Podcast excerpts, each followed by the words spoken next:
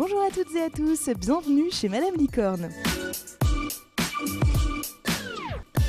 Le podcast qui va parler de faits de société au travers du féminisme.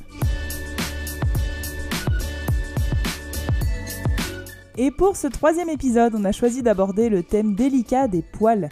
Comment l'épilation a-t-elle pris une place centrale au cœur de la vie des femmes? Comment les poils sont-ils perçus par les hommes et par les femmes? Quels sont les inconvénients ou les avantages à s'épiler Et en petit bonus, restez bien jusqu'à la fin pour connaître le point de vue d'un homme sur la question. Ça se passe tout de suite chez Madame Licorne.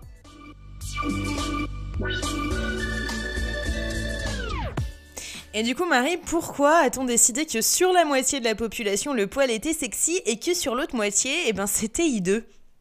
C'est vrai que c'est pas une question que je me pose depuis très longtemps, mais plus ça va et plus ce modèle de la femme à la peau glabre et lisse parfaite m'insupporte parce qu'il est pour moi un exemple frappant parmi tant d'autres des pressions inconscientes et sociétales que subissent les femmes et qui sont complètement banalisées.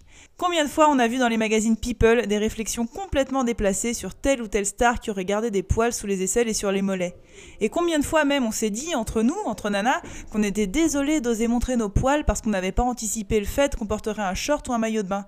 Je suis toujours sidérée, moi, devant les patientes qui arrivent en consultation et qui donc a priori sont malades et viennent parler de problèmes médicaux bien plus importants et qui me disent être vraiment désolées de ne pas s'être épilées avant quand je leur demande de se déshabiller. Franchement, je trouve ça hallucinant. Mais je crois que ça date pas d'hier. Alors en effet, Marie, les premières traces d'épilation remontent même à l'Égypte antique. Mais à cette époque, les femmes et les hommes s'épilaient car les poils étaient signe d'impureté. C'était d'ailleurs toujours le cas au temps de l'Empire gréco-romain. Mais au-delà de l'impureté, c'était surtout une tradition religieuse. Pour pouvoir accéder à la vie après la mort, il fallait être complètement lisse de tout défaut, mais aussi lisse au sens physique du terme, donc sans aucun poil. Que ce soit en Égypte ou en Grèce, les citoyens étaient tous entièrement rasés ou épilés de la tête aux pieds et pour faire illusion, il se collait sur le visage des postiches, notamment pour les hommes, et mettait des perruques pour les femmes. En fait, ce n'est qu'au XVIe siècle que la barbe et la moustache connaissent un regard d'intérêt.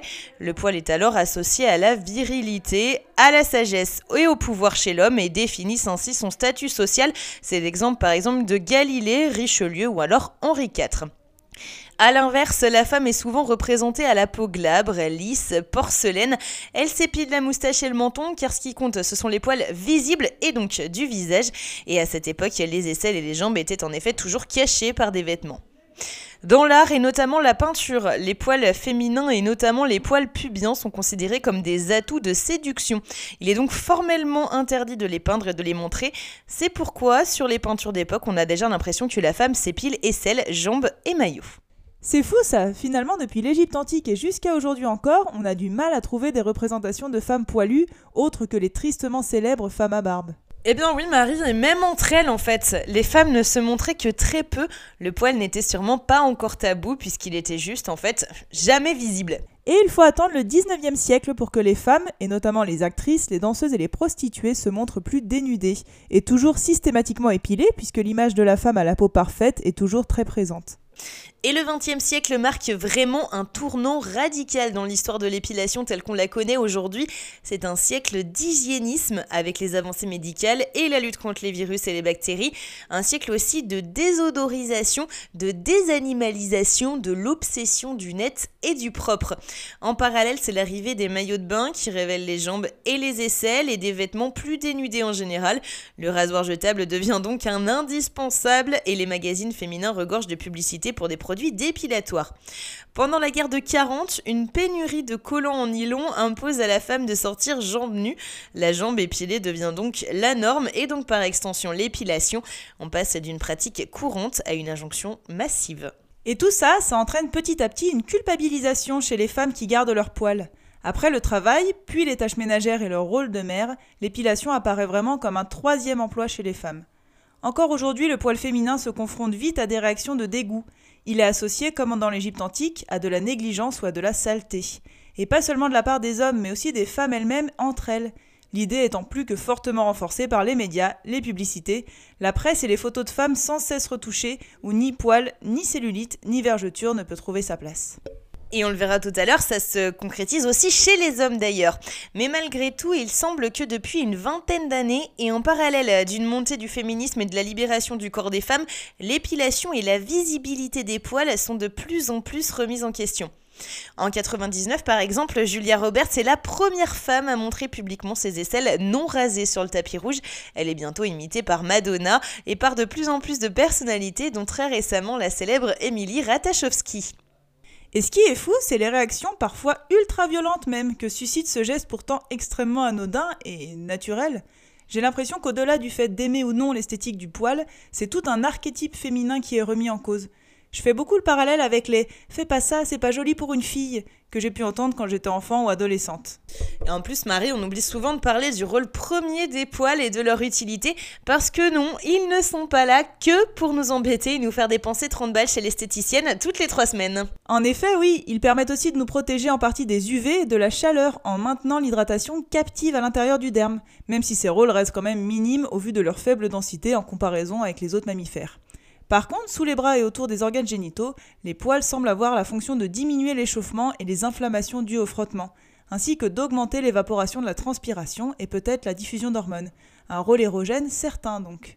Et au-delà de tout ça, quand on y pense, c'est quand même assez cocasse de passer sa vie à retirer quelque chose qui n'a de cesse de repousser. Et c'est sans parler, Marie, de la douleur de l'épilation à la cire ou définitive. Des irritations et des démangeaisons causées par le poil rasé qui repousse sous un bras ou dans le pli de laine. Des poils sous peau qui se surinfectent et qui te font un bouton super glamour. Du coup de déodorant qui t'arrache les selles quand tu viens juste de la raser. et bah oui, finalement, en termes d'hygiène, on est peut-être bien plus en sécurité avec nos poils. C'est clair, et il faut bien comprendre que se laisser pousser les poils, c'est pas juste un acte de rébellion féministe. C'est vraiment juste décider d'arrêter de faire quelque chose qui nous coûte, dans tous les sens du terme, et sans nous apporter aucun mieux-être.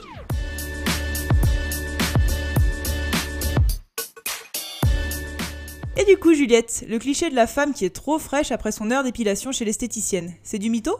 Ben tu vois Marie, j'aimerais bien pouvoir te dire oui, mais j'ai beau être d'accord avec tout ce qu'on a dit avant, je me sens pas encore du tout de me balader avec des poils sur les mollets et sous les bras. Et du coup, pour l'instant, la charge mentale de me faire épiler est encore moins grande que celle de devoir affronter les regards, les avis et peut-être même les remarques ou les critiques des autres et même de mes copains, encore mieux du mien.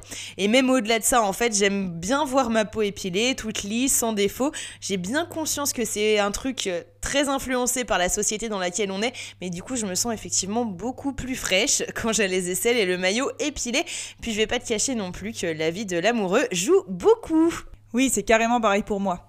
Personnellement, j'ai aucun problème à me voir avec des poils sous les bras, j'avance petit à petit d'ailleurs parce que c'était pas du tout le cas il y a quelques années. Mais par contre, j'ai pas encore la force nécessaire pour les assumer devant n'importe qui et éventuellement d'essuyer les regards choqués de mes proches. Et je sais que ce travail de déconstruction, il est personnel autant que collectif. Mais je le répète encore et toujours sur mes réseaux sociaux, si vous n'êtes pas prêt ou prête à assumer votre corps, votre cellulite ou vos poils, ne vous forcez pas. Ne vous mettez pas dans une situation délicate ou désagréable, chaque chose en son temps. Et d'ailleurs, en fait, si c'est votre souhait conscient de vous épiler, c'est très bien. On n'est pas pro-poil ici, chez Madame Licorne, on est pro laisser faire les femmes ce qu'elles veulent et où elles veulent, et encore plus quand ça concerne leur physique. Et les hommes aussi d'ailleurs. Parce que ça nous touche un peu moins, mais on se rend bien compte quand on creuse que les représentations des hommes poilus sur le torse ou sous les aisselles, eh ben, ça n'existe pas vraiment. Et ça, ça complexe aussi. Les hommes sont d'ailleurs de plus en plus nombreux à avoir recours au salon d'esthétique et à l'épilation.